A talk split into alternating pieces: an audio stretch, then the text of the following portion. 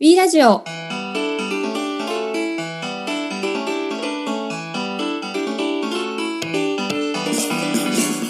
皆さんこんにちは。WeBox カスタマーサクセスの平木です。組織づくりについて大事な考え方であるエンゲージメントについてや組織チーム作りのヒントに関してお伝えする番組です。小さなことで良いのでぜひ皆様の活動のヒントになればと思っております。さて、今回は、えー、株式会社、えー、野村総合研究所の横山さんを、えー、に来ていただきまして、ざっくばらにお話をしていきたいと思います。えー、横山さんにおきましてはですね、エンゲージメントランアカデミーにも、えー、通っていただいておりまして、まあ、日頃よりあの大変お世話になっております。本日はどうぞよろしくお願いいたします。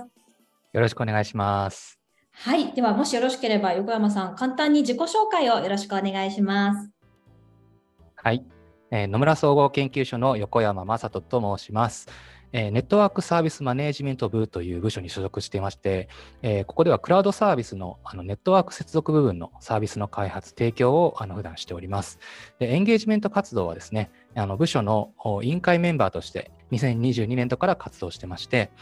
えー、現場のエンゲージメント推進を担当しています。趣味は草野球でして、えー、毎週のように週末は野球をして体を動かしています。よろしくお願いします。はい、ありがとうございます。あの、皆さんは音声なので、あの、見えないんですけれども、横山さんのバーチャル背景は、あの、野球場の、あの、バーチャル背景になっておりまして、はい、そこに、はい、あの、ハビーが、あの、飛んでるような、オリジナルのバーチャル背景をご用意されながら、今日も参加をいただいております。さて、あの、横山さんにおかれましては、あの、エンゲージメント欄にこう通い続けていただいて、最近はあの、エンゲージメント欄日誌にですね、毎週こう投稿をいただいていてですね、あのいろいろあのメンバーの皆様からもこう見てよ見てますよっていう反響もいただいているかと思うんですけれども、毎週水曜日にこう、なんていうんですかね、更新するコツというか、なんか続けられててすごいなって思ってるんですけど、いかがですか？継続のコツはですね、あの自分が楽しむこととあの頑張りすぎないことです。えーそもそものきっかけはですね、DNP の立野さんがあの積極的に記事を投稿されていたっていうのを知って、で、ご本人ともお話をしてですね、この情報発信いいなと、私もやってみようと。えー、立野さんが苦労されながらも生き生きと西だったり DNP さんのエンゲージメント活動されていたということに刺激を受けたというのがあります。まあ、そういう意味では日本ペイントオートモーティブコーティングスの細山田さんからもえー、ランなどでお会いするたびにですね、生き生きと活動していらっしゃる姿に元気をもらいまして、まあ、そういう方々と一緒に日本のエンゲージメントを盛り上げたいと思えるのも、まあ、この日誌継続のコツというか、楽しく続けられていることの理由だと思います。はい。はい、結構毎回内容がすごい濃いなっていうふうにしっかりこう講師以上にこう書いていただいているような気もするんですけどもネタ作りというか内容ってどういうふうに考えてらっしゃるんですか？そうですねあのその直近のエンゲージメントランで、えー、学んだことで、えー、議論が盛り上がった部分であるとか、えー、自分の組織に持ち帰って、えー、議論があったところだとか、あとは普段私がエンゲージメント活動する上で大切なところと、えー、被ったところ、まあ、そういったところを中心に書かせていただいてます。ありがとうございます。あの、直近横山さんにおかれましては、あの、ディオという WeBox が運営しておりますですね、オンドメディアにもあの取材をさせていただいて、内容を公開させていただきまして、まあ、その中でも活動の様子であったりとか、今回のそのお話しさせていただいたエンゲージメントラ日誌についても触れさせていただいておりますので、ぜひあのご興味ある方は概要欄の方からですね、内容も合わせてチェックいただければというふうに思っております。では、あの、本題の方に入っていきたいなと思うんですけれども、え今回のテーマがですね、エンゲージメント活動を実践していく中で大事にしていることということで、まあ、直近の活動であったりとか、まあ、工夫されているところについて、ぜひ横山さんと一緒にお話をしていければと思っております。えー、最近の横山さんのこう印象的なあの活動の実践例といったところ、思い浮かぶところあったりされますか？はい。えっ、ー、と、西でも書いたんですけれども、あの部署メンバー向けのラジオ、音声コンテンツの作成、展開を始めましたっていうところですね。今年の4月から、えーと、組織改編によって、あの昨年度の所属メンバーが離れ離れ離れになってですね、はい、あの私が所属する新しい組織で、まあ、新しく就任したグループマネージャー、あの課長相当の管理職のことなんですけれども、まあ、いずれのグループマネージャーもですね、他の部署から移動してきたので、よし、ラジオを撮ろうという思って、あの前の組織であのグループマネージャーたちがやってきたエンゲージメント活動の印象だとか、まあ、そんなことを伺って、はい、今年度に向けての活動どんなことしたいですかっていう内容で打診したんですね。で印象的だったのは、えっと、グループマネージャーの方はあの最初はいや全然ちょっとエンゲージメント活動についていけてなくてなんておっしゃってたんですけれども活動の始まり部分まあ、導入部分の話が中心になるかななんて思いながら収録に臨んだんですけれども、いざ収録が始まると、エンゲージメントについて考えていることや、前の組織でやったこと、もうどんどんどんどん出てくるんですね。うんうん、でやっぱり皆さんあの、うちは全然何もやってないですって言いながら、えー、もうたくさん組織開発について考えて手を打っているんですねっていうところが、まあ、印象的でした。はい。あと、あの、きっとやっているという感覚がないんだと思うんですけど、まあ、他の組織にとっては大きな気づきになる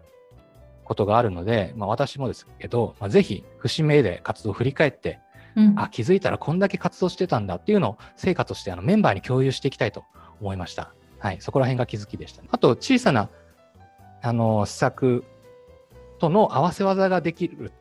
えー、小さな施策の合わせ技が使えるってことも学びました。はい、どういうことかっていうと、あのラジオ展開するときに貼るあの1枚絵があるじゃないですか。あのはい、はい、あそこにあの私とか部長なりグループマネージャーの性格診断結果のキャラクターを載せておくってことをしたんですね。ほうほうはい、でそうするとあの部長やグループマネージャーのあの性格診断の結果の思考スタイル、まあ、それを分かった上で皆さんラジオを聞いてもらうとさらに理解度が深まるというかその人人としてのリアルな部長やグループマネージャーの姿が見えてくるっていうのを感じました。はい、ありがとうございます。そもそもこう音声に今回の施策を音声にしてみようかなと思われたのはなぜでいらっしゃるんですか？音声コンテンツだとその人の、えーと、声の表情が、えー、すごく伝わる、えー、その人となりだとか、えー、どこに力を入れてるとか悩んでいるとかそういったことが、えすごく伝わりやすいと思ったので今回新しく、え加わってくるグループマネージャーの方、えみんなに分かってもらうためにも音声コンテンツが効果的じゃないかなと思って、え今回チャレンジしました。はいなるほど。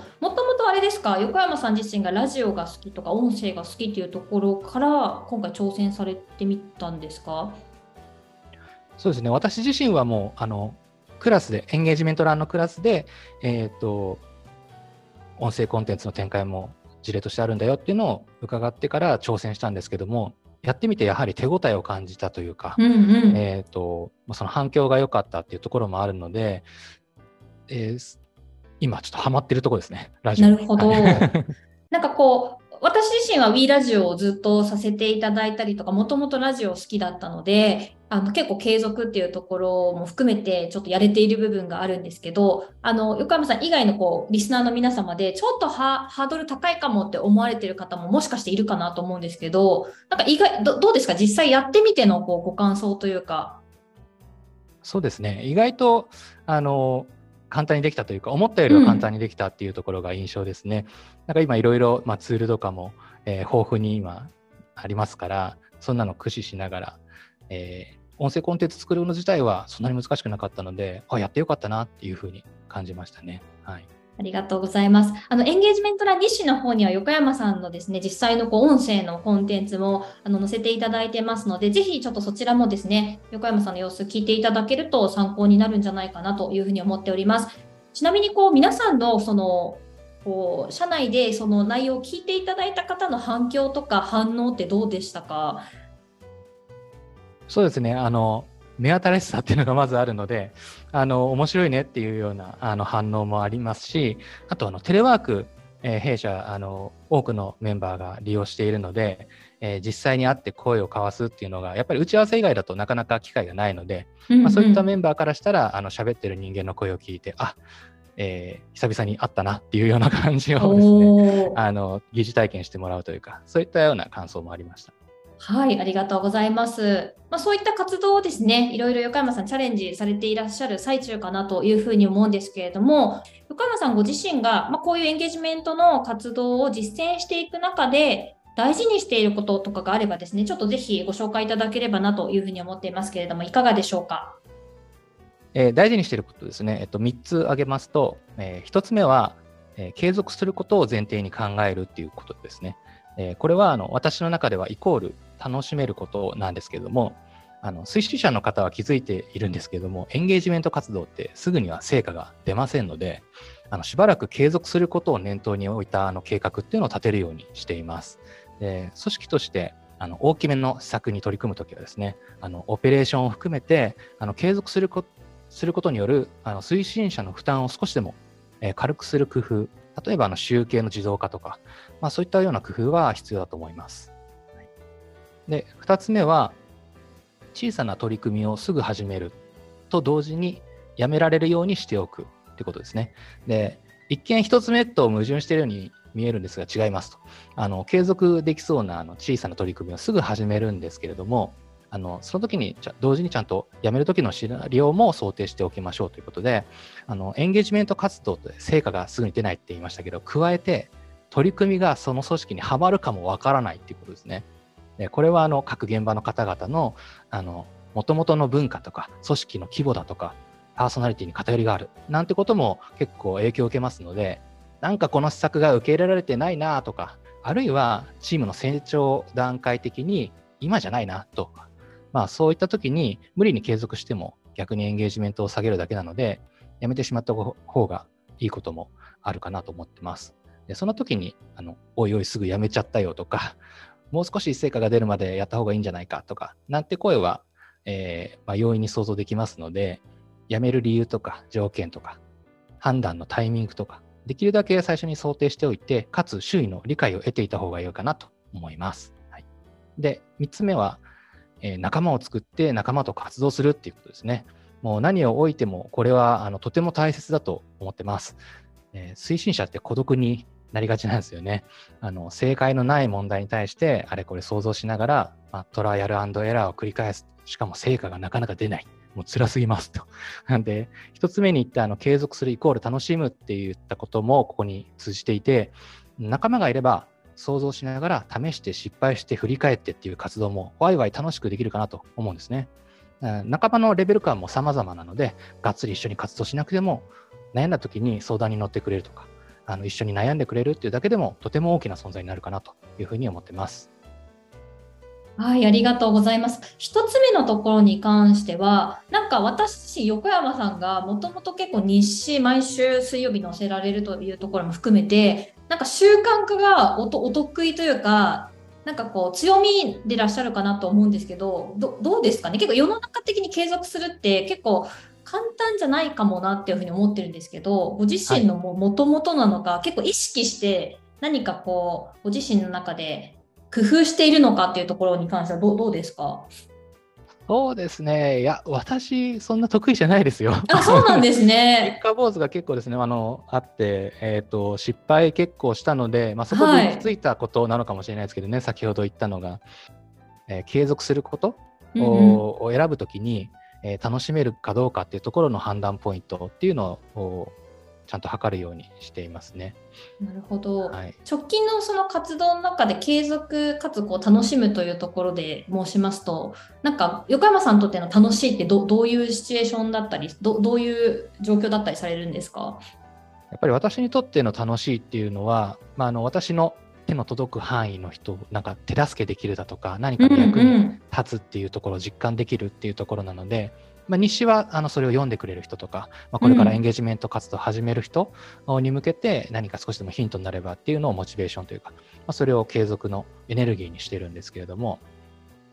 まあ、他の活動も同じですね。誰かが喜んでくれるだとか、えー、私の知ってる人、知り合いが、まあ、チーム、同じ業務の仲間でもいいし、お客様でもいいし、知っている方が、えー、助かったとか、えー、よかったっていうふうに言ってくれるような、まあ、そういった活動が、えー、継続できる内容かなっていうふうに思ってます。はい、なるほど。じゃあ他の人にとってこういいこととか役立つことを意識されながらこう習慣っていうのが楽しさに変わっていきながらこう続けられてらっしゃるんですね。はい。はい、ありがとうございます。あの3つ目のところに関しては横山さん自身仲間というのはどどういう方々をこう想起されるんですか？私個人的にはその助け合える関係性っていうところが、まあ、チームだとか仲間っていうふうに捉えているんですね。なので、まあ、そういった関係性の方々を増やしていって、まあ、自分の今の活動している業務のチームだけじゃなくて、隣の部署とか、え本部とか、会社全体が一つのチーム、仲間っていうふうになれるように、私はやっていきたいなというふうに思っているところですね。ちょっと終わりも近づいてまいりましたが、そろそろですね、あの、e ラジオもちょっと終了の時間に近づいてまいりました。この放送を聞いていただいている方はですね、エンゲージメントの活動を日々実践されている方々も多いかと思うんですけれども、よかったら最後にですね、横山さんの方からリスナーの皆様にメッセージをしていただければと思いますけれども、いかがでしょうか？はい。えー、私もあの新米のチームリーダーでしてあの失敗することも孤独を感じることもすごくあります。はい、その時はですねあの私だったら委員会のメンバーに相談してたり、えー、欄に来ている皆さんからエネルギーをもらったりですね、えー、して楽しく悩みながら取り組んでいます。で私がお力になれるか分かりませんが悩んだりもやもやしていることがあればですね ER コネクトやだったり、えー、欄のクラスなどですねお気軽にお声かけいただいて一緒に悩んで何かお互いにヒントを持ち帰れるような関係を築いていけたらと思っています。はい、これからも一緒にエンゲージメントを盛り上げていきましょう。はい、ありがとうございました。はい。ということで、皆さんいかがでしたでしょうか？ぜひ本日ヒントになった部分については、ぜひ職場でですね、ぜひ実践してみていただければと思っております。えちなみに VBOX ではノート、Twitter、Facebook での発信も行っております。最新情報を知りたい方はぜひフォローしてみてください。えそれでは、え本日横山さんありがとうございました。ありがとうございました。